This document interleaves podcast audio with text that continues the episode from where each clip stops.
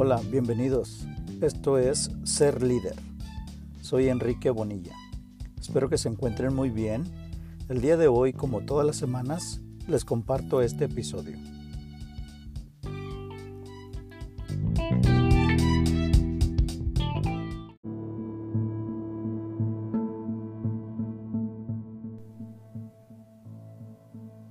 Desde hace unos años se ha estado manejando la idea de que los individuos de la actualidad requerimos ser individuos con una educación integral. El vivir en una sociedad del conocimiento o de la información y la globalización en general ha exigido a la educación de todos los sistemas en todos los países que eduquen a la ciudadanía no nada más en conocimientos y habilidades, sino además con valores y actitudes, es decir, en saber, en hacer y en ser. Bienvenidos al episodio 6. Hoy les hablaré del saber, del hacer y del ser. Este último, el ser, como una característica de liderazgo que requerimos como ciudadanos para vivir y convivir en la sociedad y en el mundo. ¿Cuántas veces nos hemos encontrado solicitando un servicio en algún lugar? Por ejemplo, cuando vas a un hospital o a una tienda y preguntas algo y te contestan de manera irrespetuosa, tal vez enojados, groseros o simplemente no te contestan. Este comportamiento evidencia una falta de educación, específicamente en el ser, en los valores y actitudes. Estas actitudes también podrían evidenciar que no les agrada el trabajo que realizan o no son felices por alguna razón y manifiestan su frustración con los demás. El punto es que una persona desarrollada integralmente en el hacer, en el conocer y en el ser, te respondería con información veraz y oportuna y de una manera amable. Y si no conoce la información y no tiene las habilidades para buscarla y darte esa información, por lo menos espera que responda de una manera respetuosa.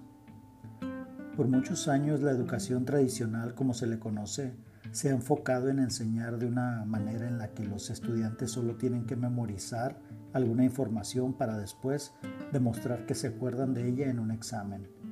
El recordar información en sí no es conocimiento y no abona del todo a nuestro pensamiento crítico. Por otro lado, hay programas educativos más prácticos sin tanta profundidad teórica, al menos en la instrucción, pero esto tampoco es una educación integral pues en ocasiones también surgen ciudadanos con mucho conocimiento y habilidades, pero sin valores ni ética. Independientemente del tipo de programa educativo y dónde se estudie, las interacciones de los estudiantes con sus profesores y otros estudiantes les ayuda a desarrollar ciertas competencias, es decir, conocimientos, habilidades y valores. El problema es que el desarrollo de competencias no es consistente entre todos los estudiantes ni entre docentes y obviamente ni entre todos los ciudadanos. Hoy, en la sociedad del conocimiento, con el Internet y el acceso a la información podemos aprender en muchos casos gratis, pero la verdad es que todavía hay muchas personas que no tienen acceso a las tecnologías ni el Internet y los que sí tienen acceso en ocasiones no tienen las competencias como para gestionar información veraz y en el peor de los casos consumen información falsa y la comparten. En la sociedad actual se requiere ciudadanos con conocimientos disciplinares y habilidades, pero también con valores éticos. Los valores corresponden al ser y el desarrollo del liderazgo tiene relación a este.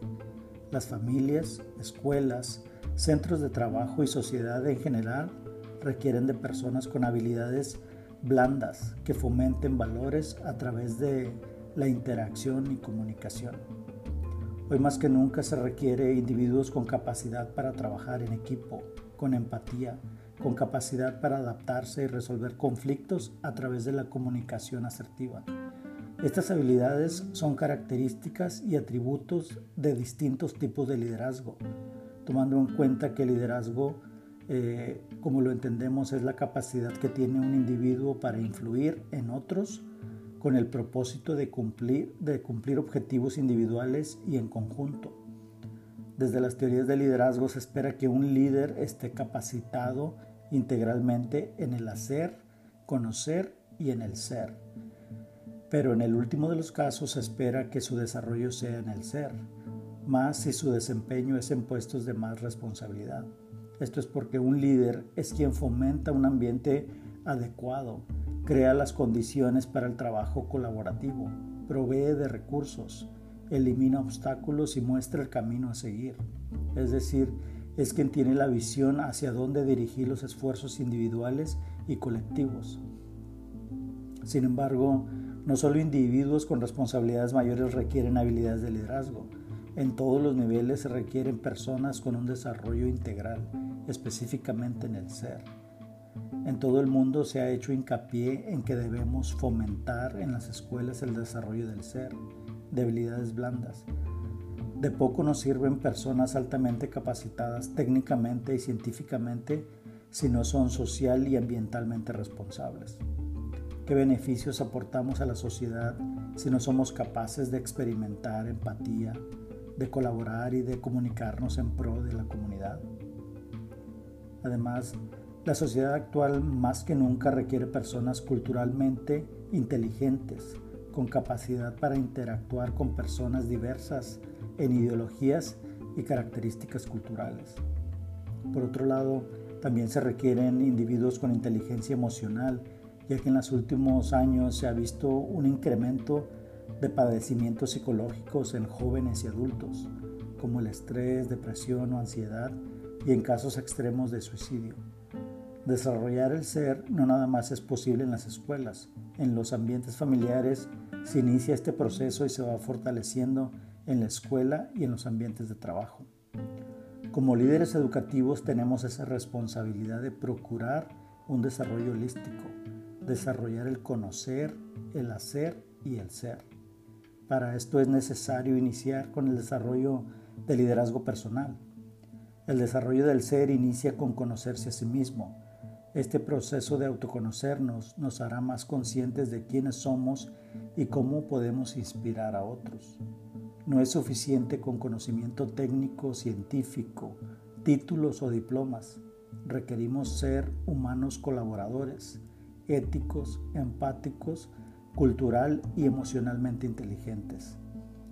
Daniel Goldman en su libro de liderazgo explica que los líderes con inteligencia emocional impactan positivamente en el desempeño de sus trabajadores. Por tanto, las empresas o escuelas son más eficientes. También ejemplifica sobre directivos que llegan a este puesto por su inteligencia técnica o conocimiento u otras razones, pero que fracasan por no ser social y emocionalmente inteligentes. Es decir, no tienen desarrollado el ser. Goldman mencionó que la autoconciencia, la autogestión, la empatía y la capacidad social son componentes de la inteligencia emocional.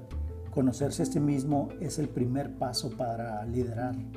Después, el autorregularse, es decir, tener esa conversación interna y finalmente la empatía y la capacidad social es la habilidad de gestionar las relaciones con los demás, es decir, liderar y desarrollar el liderazgo en otros. Liderar con inteligencia emocional propicia el aprendizaje y por ende el desarrollo de conocimiento, habilidades y valores, es decir, del saber, hacer y del ser.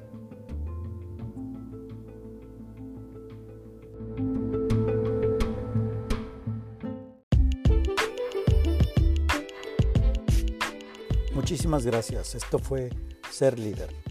Los esperamos en el próximo episodio en el cual conversaremos sobre más temas e historias interesantes sobre liderazgo. Soy Enrique Bonilla. Hasta la próxima.